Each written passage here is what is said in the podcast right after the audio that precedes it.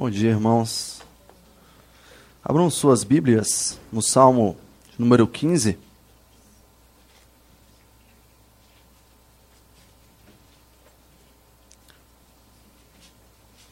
Que os nossos corações estejam quebrantados e atentos, os nossos ouvidos para a palavra do Senhor.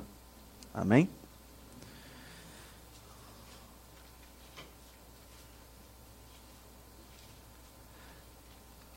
Quem, Senhor, habitará no teu tabernáculo? Quem há de morar no teu santo monte? O que vive com integridade e pratica justiça, e de coração fala a verdade. O que não difama com sua língua, não faz mal ao próximo, nem lança injúria contra o seu vizinho. O que aos seus olhos tem por desprezível ao réprobo, mas honra aos que temem ao Senhor. O que jura com dono próprio e não se retrata. O que não empresta o seu dinheiro com usura, nem aceita suborno contra o inocente. Quem deste modo procede, não será jamais abalado. Seu Deus, nós te louvamos pela tua palavra. Que os nossos corações estejam quebrantados, que os nossos ouvidos estejam atentos. Tenha misericórdia, Senhor, da minha vida, eu que estarei aqui anunciando a tua palavra, a sua santa palavra. Tenha misericórdia dos meus irmãos, que teu Espírito Santo age em nossas vidas, nos conduzindo para a tua presença para estarmos diante de Ti, para te adorar. Obrigado, Senhor, por essa manhã. Amém. Provavelmente, para quem foi ou pretende ir um dia para Londres, já foi tomado pelo pensamento de ser recebido um dia no Palácio Real pela Rainha Elizabeth II. Provavelmente isso não vai acontecer com muita facilidade. Você não vai entrar lá muito rápido, simples assim. Você ficará no máximo em frente ao palácio, apreciando a troca da guarda real, é, pensando se ela se encontra no trono real dela, ou se ela está com os pés para cima em seu grande puff de seda no seu castelo. Mas é sempre bom estar preparado para, quem sabe, um dia isso acontecer na sua vida. Você já imaginou?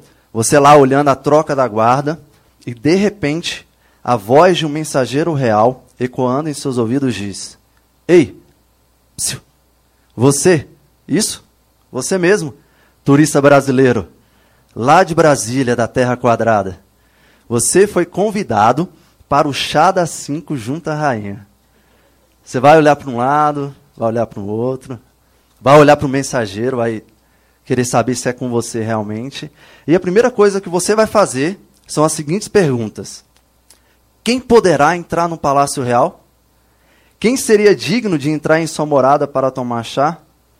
O mensageiro, atento à sua pergunta, pega o seu tablet real e movimenta uma lista com alguns pequenos requisitos, alguma, algumas coisinhas que são pedidas para aqueles que estarão presentes à rainha. E ele começa: O que reconhecer que ela é a sua majestade? Aquele que não abraçar a rainha, não faça como a Michelle Obama. Ela fez isso quando a visitou. O que não falar antes da rainha, não diga hello antes dela. O que usar um chapéu quando ela mandar. Ela é a única no mundo que possui poder constitucional para isso. O que não tocar e fazer carinho em seus cachorros. Eles também são cachorros reais. Então, se você gosta de cachorro, se controle. Aquele que comer somente depois dela. E se ela terminar antes de você, já era. Os pratos vão ser recolhidos. E se ela colocar uma bolsa sobre a mesa, isso é um aviso que ela vai sair em cinco minutos e que tudo acabou por ali. Realmente, dependendo do tipo de turista brasileiro que você for, você será recebido no máximo do Burger King. É o único rei que você vai ver. Listas com suas exigências ajudam na organização, no controle de muitas coisas. Elas trazem ordem. Porém, em outras situações, elas são apresentadas como impedimentos para aqueles que não cumprem com seus requisitos. Existem listas nas nossas vidas que nós temos que seguir. Como se apresentar diante de uma autoridade, como se apresentar em um local público, como um hospital, como se apresentar em uma, um casamento, onde o mínimo que se espera de você é educação e você não comer os doces antes dos noivos tirarem as fotos. Então fica a dica aí para você que gosta de comer o doce, querer invadir a mesa. Nós temos que aquelas listas também que rodeiam as nossas realidades como igreja. Nós temos listas de como você deve se vestir, sendo essa lista muitas vezes exacerbada. Listas de como você deve, é, como deve estar o seu cabelo, quais devem ser os seus acessórios, listas de quanto você deve dar de oferta para a igreja e o que você deve fazer para estar perante o seu super pastor. Listas e mais listas são apresentadas na vida da igreja hoje para que você possa alcançar a salvação. Para que você possa estar presente o tabernáculo de Deus. E muitos, irmãos, muitos se apegam a essas listas acreditando que por meio delas, acreditando que se cumpri-las perfeitamente, alcançarão a salvação. E você? Como você reagiu a essa lista nessa manhã? Aos questionamentos de Davi, respostas foram dadas. Uma lista foi apresentada, nos ensinando aquilo que nós devemos ser e fazer perante Deus e os homens. Sua reação foi: Nossa, é isso que eu tenho que fazer para alcançar a minha salvação? É isso que eu tenho que fazer para nunca mais ser abalado? Para entrar na morada de Deus? Então, eis-me aqui. Vamos lá, eu vou cumprir cada requisito, tudo aquilo que está sendo exigido, e com certeza eu vou alcançar a salvação. Você realmente se sente capaz de cumprir cada requisito que foi pedido aqui? Ou você se assustou com o fato de que na Bíblia existe uma lista como essa? Você que acredita ter entendido a salvação pela graça somente, não conseguiria imaginar que uma lista como essa estaria nas Escrituras. Você realmente não pensava que você tinha que fazer todas essas coisas. Você se questionou pensando que isso seria impossível de estar nas Escrituras? O Salmo 15, ele fala sobre a graça que está na lei que é perfeitamente cumprida. E sobre a lei que está na graça que é verdadeiramente vivida. Nós veremos essa manhã, irmãos, que os que são recebidos no tabernáculo em integridade, habitarão no Santo Monte por toda a eternidade. Como e em quem você será recebido no tabernáculo do Senhor é o que também nós veremos essa manhã. No nosso primeiro ponto, veremos o quão é importante para Davi a morada de Deus e quem ali habita. Olhem para o versículo 1. Davi ele inicia o seu discurso se dirigindo a Deus, falando também aos homens por meio desses questionamentos. Quem, Senhor, habitará no teu tabernáculo? Quem há de morar no teu santo monte? Ele sabe que somente Deus responderia adequadamente e graciosamente essas perguntas. Ele não busca essas respostas no povo que estava à sua volta. Ele não busca essa resposta naqueles que se apresentavam diariamente perante o tabernáculo para poder adorar. Davi, ele está diante do povo de Deus. A nação dele era reconhecida como a nação do Deus vivo. Eles sabiam quem Deus era, eles conheciam a sua lei, eles sabiam quais eram os feitos de Deus. Mas Davi sabe que não é ali que ele obterá a resposta. Ele não busca essa resposta ali. Aqui, nós temos a unidade entre o tabernáculo e o Monte Santo. O tabernáculo é o lugar de adoração mediada a Deus. O Monte Santo se refere ao Monte Sião. Nós lemos essa manhã. O Monte Sião, aonde para eles era entendido como um lugar de descanso e comunhão eterna. Então, o tabernáculo ele é um lugar de culto e o Monte Sião um lugar de separação, o santo lugar de separação. A tenda da reunião, lá no deserto, nós aprendemos muito bem isso aqui na nossa igreja, em Êxodo, era um lugar onde o povo se encontrava na presença de Deus por meio do seu mediador Moisés e por meio dos sacerdotes. Em sua primeira pergunta, Davi ele quer saber quem seria recebido no tabernáculo. Ele quer saber porque no tabernáculo nós temos um lugar de recepção. O tabernáculo é o primeiro lugar para aqueles que desejam estar no Monte Santo, no descanso e numa comunhão eterna com Deus. O próprio Deus orientou a cada detalhe da criação desse tabernáculo. Semelhantemente, o próprio Deus criou com todos os detalhes a sua grandiosa habitação, os céus e a terra em toda a sua glória. Naturalmente, para uma mente da época, a primeira resposta para entrar no tabernáculo que viria em sua mente seriam as exigências ritualísticas. Sacerdote, sacerdotes, holocaustos, sacrifícios, purificação. seriam respostas espontâneas para aqueles que se correspondiam com a realidade do povo de Deus. Da mesma forma, o Monte Santo, eles tinham uma resposta. Eles tinham a concepção do que isso significava. Eles sabiam o que Deus tinha exigido lá em Êxodo 19, quando ele se apresentou e falou por meio de Moisés que estava convocando o povo para se apresentar no Monte Sinai. Ali naquele monte, o Deus Santo, ele se revelou por meio de trovão, relâmpagos e por meio de uma nuvem de glória. Houve exigência para que ficassem em redor do monte. Foi necessário limpeza das vestes, foi necessária purificação, foi necessário que eles não se achegassem a, mulher, a, a nenhuma mulher. O monte ele se tornou santo porque o Deus Santo estava ali presente. O povo eles sabiam responder essas perguntas. Aparentemente, eles sabiam as exigências ritualísticas para poder se apresentar na presença de Deus. Mas não é essa a resposta que Davi está procurando. Ele sabia que a totalidade de se apresentar na morada de Deus não estava somente em sacrifícios, mas principalmente na obediência. Sabia que as formas apontavam para o que o homem deveria ser e fazer perante Deus. Não eram apenas ritos externos, mas sim atitudes que deveriam revelar o coração do homem, atitudes que deveriam revelar o coração daqueles que queriam estar perante o Senhor. O Salmo 15, ele descreve um desafio moral que a presença de Deus trazia ao seu meio. A presença de Deus trazia uma presença moral ao povo de Jerusalém.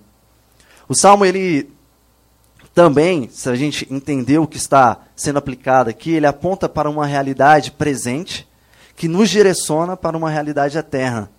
O tabernáculo e o Monte Santo eram locais que eles visualizavam no seu dia a dia. Eles conseguiam visualizar o tabernáculo. Eles conseguiam visualizar o Monte Sião. Mas também, Davi está falando sobre o Monte Santo e sobre o tabernáculo do Senhor eterno. Sobre a sua, é, sua, sobre a sua eterna morada, sobre os céus em toda a sua glória. Essa unidade de pensamento de tabernáculo e Monte Santo. Aquilo que é visível e aquilo que um dia eles verão vê o, o adorador como um hóspede ansioso, vê o, o, adorador como um peregrino em uma vida ao lar. Hermes Neymar, ele consegue captar isso muito bem no seu livro é, sobre o Salmo 15, e ele fala algo muito interessante sobre esse, esse pensamento, sobre essa unidade de pensamento. O adorador que poderá habitar e morar é considerado como um peregrino estrangeiro que, dependendo da hospitalidade do anfitrião, se hospeda no tabernáculo que por sinal era provisório. E de forma paralela e relativamente progressiva, agora assiste, habita definitivamente com Deus no seu santo monte. É um cidadão dos céus, tem, portanto, perfeita comunhão com o Senhor. O que nos está descrito aqui é o já e o ainda não. Eles sabem plenamente, eles reconhecem qual é a sua morada, que é a morada eterna, mas ainda não estão lá. Estão caminhando para poder alcançar essa morada. Eles já são cidadãos dos céus, mas ainda devem viver uma vida hoje que revela isso. Ainda não são plenamente. Davi está olhando a fazer suas perguntas para aqueles que se apresentavam no tabernáculo físico, pensando naqueles que se apresentariam no tabernáculo eterno do Senhor, em sua presença por toda a eternidade. Há uma grande importância na pergunta de Davi. Há uma grande preocupação em saber quem seria recebido nesse santo lugar. Muitos se apropriavam facilmente de uma realidade que não lhes pertenciam. Eles se apresentavam como parte do povo de Deus, mas não eram parte do povo de Deus, porque eles acreditavam que por meio dos seus sacrifícios eles poderiam ser reconhecidos como povo de Deus. Eles sacrificavam, mas não obedeciam. Eles eram ritualísticos, mas não adoravam. É diante dessas imagens que Davi está fazendo essas perguntas. Saber quem ali entrará revela zelo e amor por parte de Davi. Davi sabe que a habitação de Deus não é qualquer lugar, para qualquer pessoa. Ele sabe que ali é a morada do Santo Deus. E você? Como é que lida com essas perguntas que Davi está fazendo? Hoje, nós que estamos aqui como igreja também vivemos o nosso já e ainda não. Você veio até esse lugar essa manhã para poder adorar a Deus. Você veio até esse lugar essa manhã para poder cultuar a Deus. Você está aqui se apresentando diante dele. Não houve ritos a serem seguidos. Não teve holocausto, sacrifício. Mas quais os possíveis ritos que você tem criado em seu coração para poder se apresentar diante de Deus? Para poder se apresentar em adoração a Deus? Nós também somos rápidos em criar listas, nós somos ratos, rápidos em criar ritos para poder nos apresentar diante dele. Nós criamos formas para que as pessoas possam adorar a Deus. Você acredita que o simples fato de você estar aqui é o estar verdadeiramente namorada de Deus? O simples fato de você estar sentado nessas cadeiras, você estar nesse lugar, você cantar, essas canções. Isso leva você a acreditar que foi recebido namorada de Deus? O que faz você crer que foi recebido na tenda da congregação? O que faz você crer que foi recebido no tabernáculo do Senhor nessa manhã? Não foi o Marcel que estava ali à porta, como diácono, que trouxe essa sensação para vocês de que vocês foram recebidos na morada de Deus. O Jade Hotel não é o tabernáculo de Deus. Essa sala não é a morada de Deus. Muito mais do que estar nessa sala é o estar verdadeiramente na casa de Deus.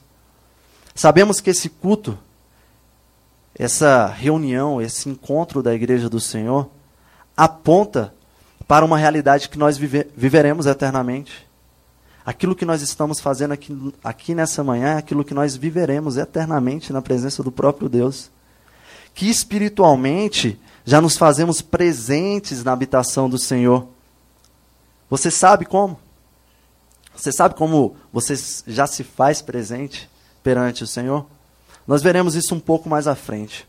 Esse salmo, ele muito mais do que um salmo litúrgico ou um preparativo para entrar no santuário, tem como pano de fundo a lei de Deus. O que realmente Deus espera do homem? Uma vida de obediência que o conduzirá para uma realidade eterna de comunhão. Ele não tem filhos nominais de uma aliança virtual. Ele transforma pecadores em filhos reais. Não é somente crer em Deus. A nossa fé ela tem implicações existenciais inevitáveis. A nossa fé ela deve ser vista e reconhecida por todos aqueles que estão à nossa volta.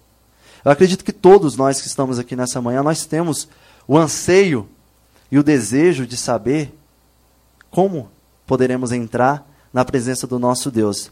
E é aqui que nós vamos para o nosso segundo ponto. No nosso segundo ponto, nós veremos quem são os recebidos na morada do Senhor. E presta atenção, por meio de quem são achados em integridade, justiça e verdade. Ninguém melhor do que o anfitrião da casa para responder quem é digno de ser recebido em sua morada.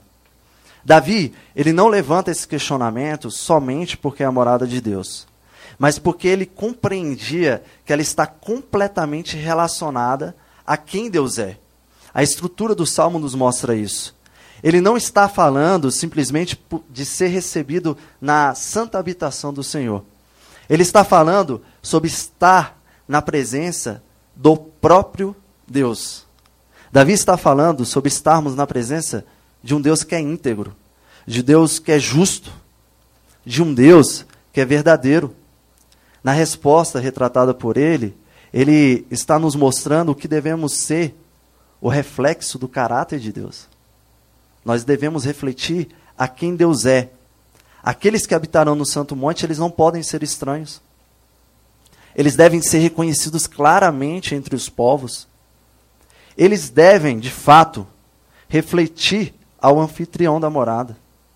Não é esperado menos do que isso daqueles que querem adorar a Deus eternamente. Integridade, justiça e verdade. Nós devemos ser conhecidos como aqueles que vão ao encontro da sua morada, como se já de fato pertencesse a ela, já revelando que possui uma morada. Devemos ser achados como peregrinos rumo à nossa morada celestial. nos revelando como cidadãos dos céus aqui nessa terra. Nós devemos revelar o reino dos céus, revelando o, Deus de, o reino de Deus aqui, hoje, agora, por meio das nossas vidas. Nós revelamos para onde iremos, revelando de onde nós partimos. E qual é o nosso ponto de partida?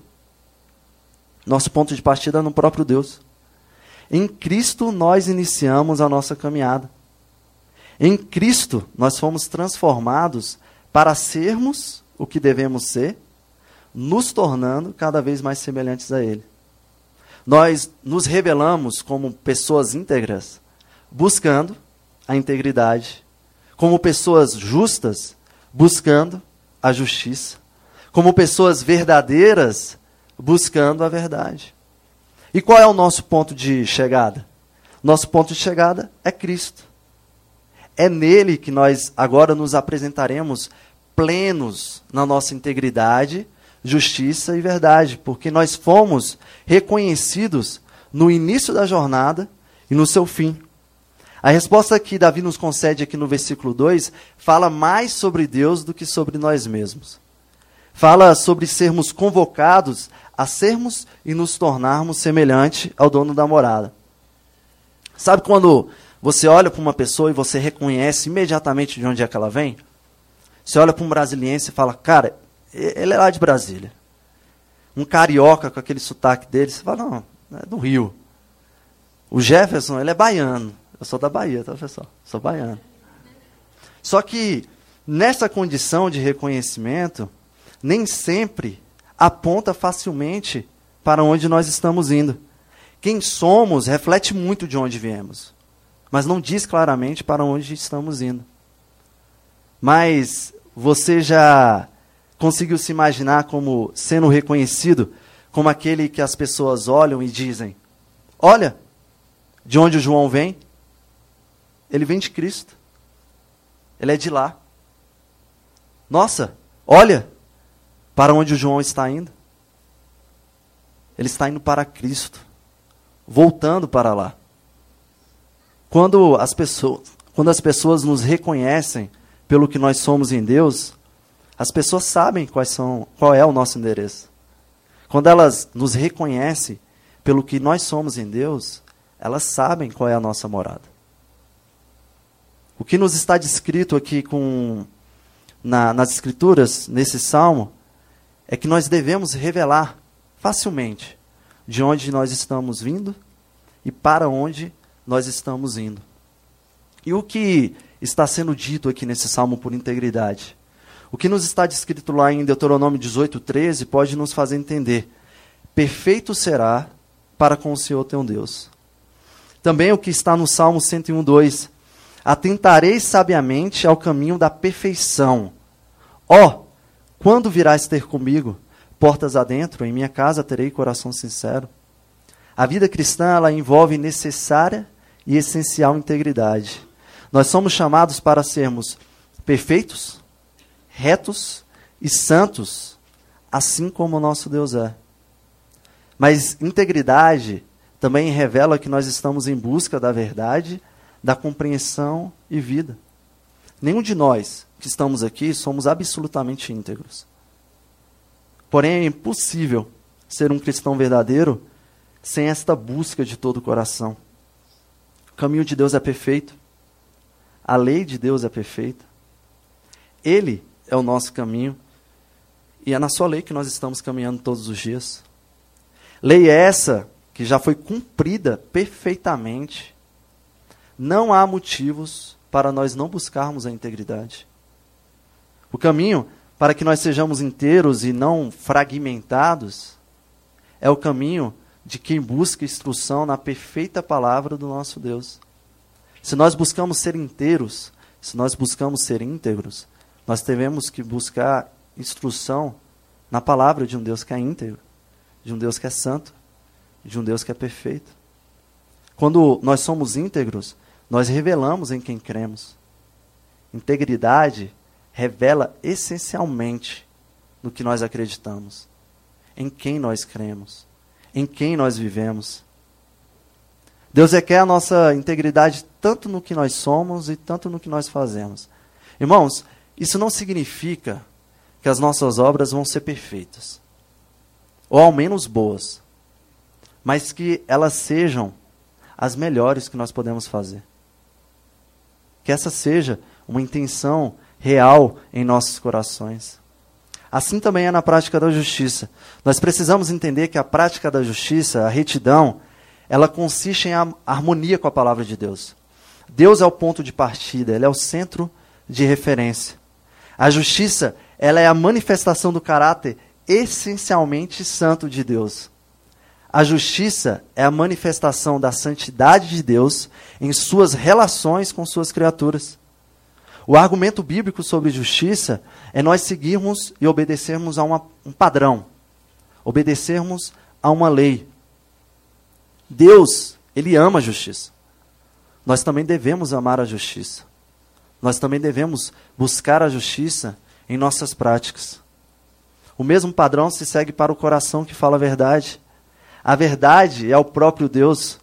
Nas Escrituras, a verdade, elas estão sempre associadas a quem Deus é. Lá em Salmo 31,5, descreve a Deus como o Senhor da verdade. A sua palavra é verdadeira. E são as suas palavras de verdade que devem ser achadas em nossos corações, tanto em nossas palavras ativas, quanto em nossas respostas. Quanto em tudo aquilo que nós fazemos. Quando nós buscamos falar a verdade, nós anunciamos ao próprio Deus. O Verbo que se fez carne, o Verbo que se encarnou entre nós, é o Verbo da verdade. Cristo, ele revelou de onde veio, quem era e para onde estava indo, sendo justo, sendo íntegro, sendo perfeito, sendo verdadeiro. Assim também deve ser a nossa vida. O Salmo ele também nos conduz para o que está lá no Êxodo 20, para os Dez Mandamentos. Logo após Deus se apresentar no Monte Santo, ele revela a sua lei. O Deus Santo que revela a sua lei santa. Esse mesmo Deus é apresentado aqui na estrutura do Salmo. O Deus do tabernáculo, o Deus do Monte Santo, é o Deus que diz o que nós devemos ser e fazer para estarmos em tua presença. E lembre-se, irmãos, nós estamos na presença de Deus em todo o tempo. Não somente quando nós nos encontramos em culto, em adoração a Deus neste lugar. O Decálogo, ele nos ensina como devemos nos relacionar com Deus e com os homens. O Salmo 15 repromulga essa lei. Nos ensina como devemos nos relacionar com Deus, nos ensinando quem nós devemos ser nos ensina como nós devemos agir com o nosso próximo, nos ensinando que sua lei deve ser aplicada de forma prática e eficaz. Aqui nós temos a lei aplicada, nos mostrando que mesmo que não matemos alguém, se nós falamos mal do próximo, nós somos culpados também. Mesmo que não furtemos, somos culpados quando cobramos juros com usura. Nós roubamos semelhantemente. Ele nos diz que nós devemos viver à luz dessas exigências. Irmãos, não é menos do que isso. Não pense que na sua vida é menos do que integridade, justiça e verdade. É algo que deve estar latente em nossos corações. Deus, ele tem nos comunicado que devemos viver a sua lei perfeitamente. E tem nos ensinado que nós temos que levá-la a níveis cada vez mais profundos e eficazes na vida do nosso próximo. Nós sabemos que nós não iremos cumprir perfeitamente tudo que está aqui. Nós sabemos que nem sempre temos vontade de fazer tudo o que está aqui. E também sabemos que nem sempre temos amor para fazer o que está aqui. Olhem como nós devemos agir na vida do nosso próximo. E presta atenção como ele utiliza a estrutura do salmo. Ele está falando na vida do nosso próximo não somente daqueles que nós chamamos de irmãos. Leu comigo o que está aqui no versículo 3 a 5. O que não difama com sua língua, não faz mal ao próximo, nem lança injúria contra o seu vizinho. O que aos seus olhos tem por desprezível ao réprobo, mas honra os que temem ao Senhor. O que jura com dano próprio não se retrata. o que não empresta o seu dinheiro com usura, nem aceita suborno contra o inocente. Quando somos quem devemos ser em Deus, nós não difamamos as pessoas com as nossas línguas. Nós não deixamos a nossa língua à solta. Nós não fazemos mal ao próximo. Nós não lançamos injúrias, não ultrajamos o próximo. Nós não engrandecemos aqueles que praticam a maldade. Nós não chamamos aquilo que é mal de bom, aquilo que é bom de mal. Nós não relativamos o conceito da maldade e nem nos juntamos com aqueles que assim praticam. Na verdade, o reprovado, o desprezível, ele deve estar evidente aos seus olhos. Você deve reconhecê-lo facilmente. Mas nós devemos honrar aqueles que temem ao Senhor, aqueles que o buscam verdadeiramente. Quando diante de uma promessa, de um juramento, você se vê prejudicado, por algum motivo você não usa esse fator como argumento para poder abrir mão da sua promessa. Você não empresta dinheiro se aproveitando da realidade que o outro se encontra, tentando se favorecer de uma situação negativa, tentando tirar vantagem. E jamais, jamais você aceitaria dinheiro por uma vida inocente. E nós sabemos quem agiu dessa forma na vida da igreja. Nós sabemos quem aceitou dinheiro por uma vida inocente. Sabemos quem foi aquele que difamou, nós sabemos quem foi aquele que lançou injúrias, que engrandeceu e incendiou o coração daqueles que queriam praticar a maldade. Nós sabemos quem foi aquele que não honrou aquele que realmente foi bom, que prometeu segui-lo até o fim, mas ao ver a possibilidade de ser perseguido e prejudicado, abriu mão do seu juramento. No seu coração houve usura. Ele quis tirar vantagem daquele que, como um cordeiro frágil, seria imolado na cruz. Você sabe quem agiu dessa forma. Esse alguém foi você. Certamente você pensou em Judas, né? Iscariotes. Ele também agiu dessa forma. Ele esteve com aquele que era íntegro, justo e verdadeiro. Mas ele não estava nele. Não se não estava em comunhão com ele, não tinha uma morada com ele. Mas você também trai a Jesus Todos os dias que você aceita os prazeres deste mundo, mesmo sabendo que uma vida inocente morreu em seu lugar. Mesmo sabendo que uma vida inocente morreu para te salvar. Você também trai a Jesus todas as vezes que você é infiel. Mesmo sabendo que ele cumpriu perfeitamente todas as coisas que estão aqui descritas. Talvez você nessa manhã achou que poderia cumprir a risca tudo aquilo que estava nessa lista. Você acreditou verdadeiramente que seria capaz por si mesmo. Muitos irmãos utilizam o Salmo 15 como um checklist da salvação. Você pode perceber que aquilo que é esperado daqueles que habitarão no Santo Monte é algo que você não pode ser plenamente hoje em sua vida? que você buscará isso todos os dias, mas que você poderá se frustrar? E você sabe por quê que isso acontece com você? Porque o ponto de partida não é a lista. O ponto de partida é a morada. A morada é Cristo.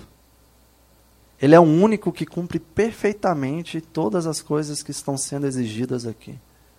Ele é o único que cumpre perfeitamente os dez mandamentos, é aquilo que está sendo repromulgado aqui. Quem deste modo procede jamais será abalado. Os que assim procedem são os que estão em Cristo. São os que sabem onde está a sua morada. São os que sabem qual é o seu endereço.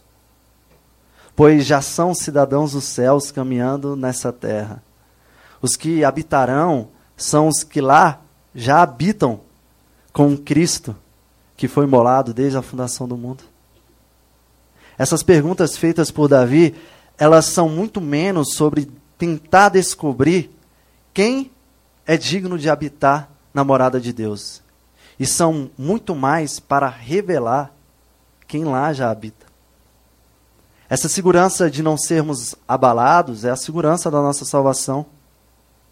Nós temos a certeza que já estamos no tabernáculo e no Santo Monte, Porque aquele que foi perfeitamente íntegro, justo e verdadeiro, entrou como um sumo sacerdote no Santo dos Santos.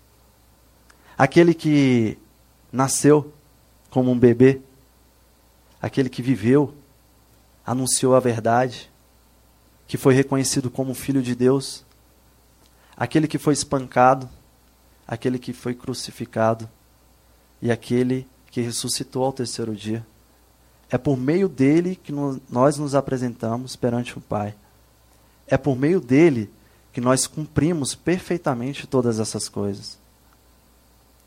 Irmãos, que ao olharmos para essa lista, nos lembremos do que nós lemos nessa manhã em Hebreus 5. Olhemos para o Filho de Deus que, embora sendo filho, aprendeu a obediência pelas coisas que sofreu. E tendo sido aperfeiçoado, tornou-se o autor da salvação eterna para aqueles que lhe obedecem. Quando você se sentir paralisado e desanimado diante dela, lembre-se no que está descrito em Hebreus 4. Tendo, pois, a Jesus, o Filho de Deus, como grande sumo sacerdote que penetrou os céus, conservemos firme a nossa confissão. Porque não temos sumo sacerdote que não possa compadecer-se das nossas fraquezas. Antes, foi ele tentado em todas as coisas, a nossa semelhança, mas sem pecado. Acheguemos-nos, portanto, confiadamente, junto ao trono da graça, a fim de recebermos misericórdia e acharmos graças para socorro em ocasião oportuna.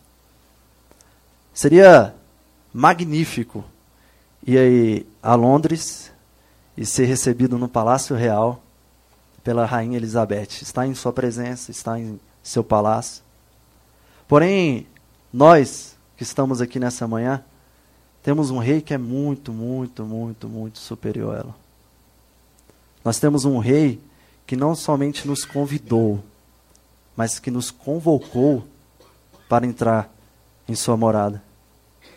Será uma honra para todos nós reconhecê-lo como a nossa majestade. Ele é aquele que dá uma lista. Ele fala o que nós devemos ser. Ele fala o que nós devemos fazer. Nos incentiva a sermos e nos ensina a fazermos mas sabendo que nós não seremos capazes de cumprir tudo o que foi pedido perfeitamente, ele foi lá e cumpriu cada requisito para que pudéssemos entrar em sua morada. É perante esse rei que todos os que estão nele, vivendo e manifestando a sua vontade, se encontrarão no seu santo monte. Que seu coração esteja carregado com esse desejo de voltar para casa. Que seu coração esteja carregado com esse desejo de se encontrar com o seu rei. Que você perceba o que C.S. Lewis diz aos que não pertencem a essa morada terrena. Se eu encontro em mim mesmo um desejo que nenhuma experiência nesse mundo pode satisfazer, a explicação mais provável é que fui feito para um outro mundo. Um mundo restaurado, em que estaremos perante o Rei da Glória em teu santo monte. Quem, Senhor, habitará no teu tabernáculo? Quem há de morar no teu santo monte? Aqueles que estão em Cristo, o íntegro, o justo e o verdadeiro. Você se encontra nele? Vamos orar? Senhor Deus, nós te louvamos. Nós te louvamos, Senhor Jesus, porque o Senhor entrou no Santo dos Santos. E é por meio de ti que nós estamos lá. E é por meio de ti que nós cumprimos tudo aquilo que é exigido daqueles que querem se fazer presentes diante de um Deus que é santo, íntegro, justo e verdadeiro. Somos gratos por Sua palavra, que diz o que devemos ser e fazer. Que somos gratos porque, quando olhamos para ela, muitas vezes queremos desanimar, nos entristecemos porque não somos capazes de cumprir todas essas coisas. Mas nos alegramos quando olhamos para aquele que cumpriu perfeitamente todas elas. Obrigado, Senhor.